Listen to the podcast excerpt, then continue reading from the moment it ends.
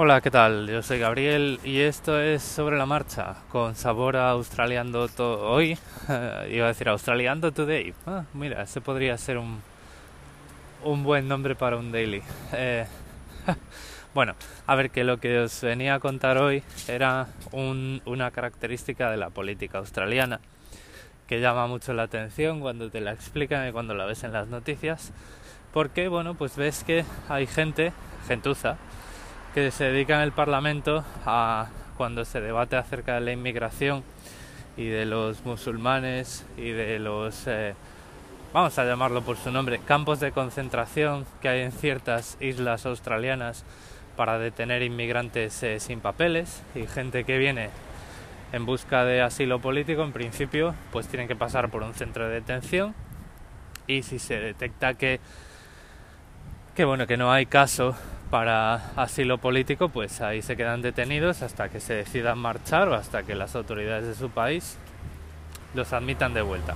O sea, es así de crudo, ¿no? Bueno, pues, eh, sin, eh, sin eh, de mérito a estos campos de concentración que podemos llamar, hay un partido político en Australia que aquí llaman el partido racista directamente, en el que hemos podido ver a un senador de Queensland diciendo en el Parlamento, eh, hablando, aludiendo, proponiendo e instando al gobierno a que aplique la solución final, con esas palabras, ¿vale? La solución final, eh, para los que no conozcáis muy bien la historia de Europa, la solución final son los eh, campos de concentración nazis para los judíos, ¿vale? Los campos de exterminio. Yo sé que esto es mucha información que estoy diciendo aquí en dos minutos, ¿vale? Pero os quiero explicar un privilegio parlamentario que lleva a que se puedan producir estas cosas. Vamos a ver. El país no es tan racista. A este tío lo han echado de su propio partido o lo van a echar de su propio partido eh, cuando los estatutos de su partido lo permitan. Es decir, es incluso racista para el propio partido racista, ¿vale? O sea, esto es una excepción, es una oveja negra. Pero lo que os voy a explicar aquí es por qué se pueden decir esas cosas en el Parlamento. En el Parlamento australiano eh, hay una ley, hay un privilegio que es la inmunidad y la inmunidad y la libertad de, no de expresión, de discurso, ¿vale? No, no lo quiero confundir con la libertad de expresión que todos conocemos, que nació más o menos al mismo tiempo en Francia y en Estados Unidos, es decir, en Europa y en Estados Unidos, y que viene desde el tiempo de los griegos esa idea de que, bueno, pues eh, en la antigua Grecia tú eh, eres libre de decir cualquier cosa sin que nadie te lo impida, siempre que no hagas daño a los demás, ¿vale? Así está dicho y bueno, pues así si examináis todas las definiciones de derechos de los derechos humanos y la libertad de expresión, siempre vais a encontrar los límites de la libertad de expresión en el daño que podemos causar a los demás. Bueno, pues aquí en el Parlamento australiano hay una inmunidad que lo que dice es que en el transcurso de las funciones parlamentarias tú nunca vas a poder perseguir, eh, ser perseguido por lo que digas, siempre que eso se circunscriba a bueno pues a tus funciones parlamentarias. Esto lo que quiere decir es que, eh, bueno, pues cuando se están debatiendo unas leyes, pues la gente puede decir barbaridades, porque, bueno, pues oye, también es sano explorar los límites de los límites de, ciertas cosas, ¿no?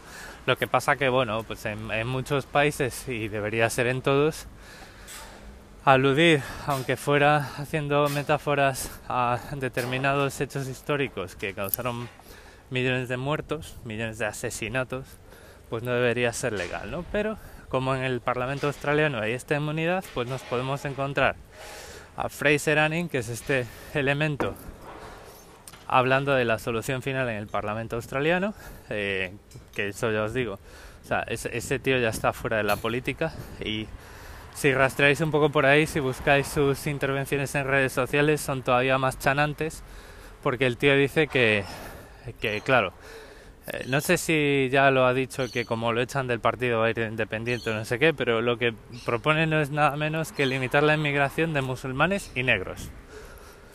Hasta, hasta ahí podemos llegar, ¿no? Entonces, o sea, es súper cachondo, como si en Nueva Zelanda hace escaso, hace un mes escaso, un supremacista blanco no hubiese asesinado a si fueron 50 personas o algo así en, en mezquitas. Eh, es decir, como si no hubiese terroristas blancos. El, el tema es el siguiente. Las funciones parlamentarias eh, son cualquier cosa. Y una de las cosas, pues también es el discurso eh, inaugural de tu asiento, ¿no? A ti cuando te escogen para formar parte del Parlamento australiano, pues te invitan a dar un discurso. Y ahí podemos ver y podemos escuchar muchas, muchas barbaridades y muchas cosas que dices tú, bueno, yo con esto simpatizo, pero me parece que esto si lo hago en la calle es ilegal. Y efectivamente, pues tuvimos un, bueno, no tuvimos, eh, yo todavía no estaba aquí, pero hubo un eh, parlamentario, que ahora no recuerdo el nombre, me lo comentaron ayer, que en su discurso inaugural se dedicó a nombrar y a eh, digamos, increpar a eh, convictos y ex convictos eh, por abusos sexuales a menores. Entonces dices, joder, o sea, ¿hasta qué punto es necesario una persona que eh, está en la cárcel ya? O que, em, pues que, que ya ha cumplido una condena, que pues vuelvas aquí a sacar esos trapos sucios, no, por mucho que nos horroricen los delitos que hayan podido cometer. Y si eso lo dices en la calle, por el derecho a la intimidad de las familias, eh, pues te puede caer una querella, te puede caer una denuncia o una multa y una serie de cosas.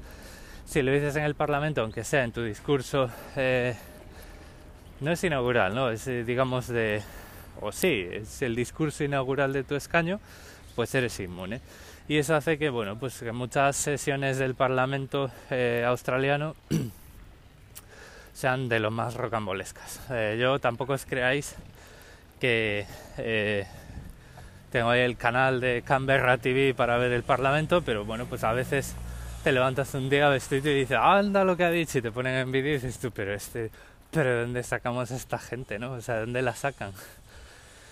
Y, bueno, pues eso es lo que os quería contar.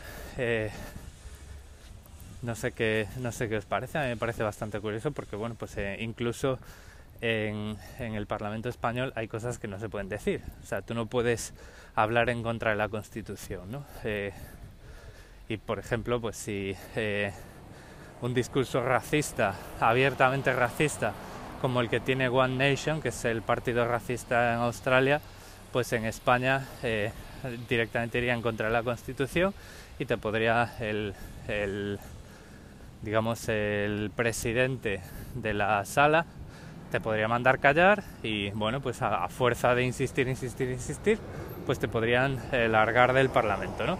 Aquí eso no puede pasar. Entonces, pues eso deja, deja eh, espacio a muchas expresiones que, bueno, que mucha gente dice, es que es una vergüenza y tal.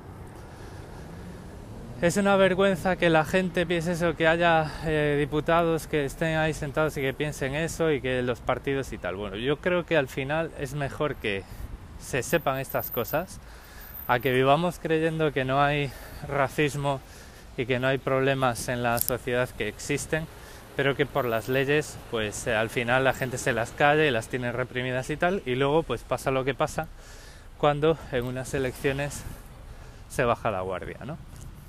Entonces, bueno, a lo mejor otro día, porque ya sabéis que no me gusta mucho hablar de política, pero a lo mejor otro día elaboro un poquito más esta última frase. Por hoy lo voy a dejar aquí.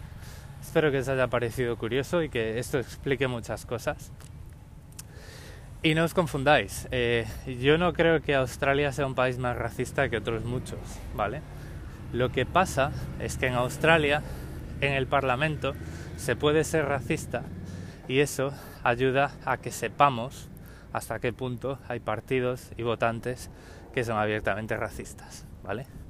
Pero repito, no creo que el nivel de racismo en otros eh, países, y, me estoy refiriendo a Estados Unidos, a Europa y a todos los países que se os puedan pasar por la cabeza, sean muy distintos a los de Australia.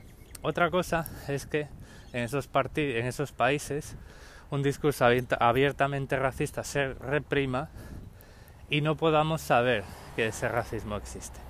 Que ojo, que no digo que aquí la libertad de expresión sea carta blanca y que nos podamos meter en el discurso de, el discurso de odio, hay que castigarlo.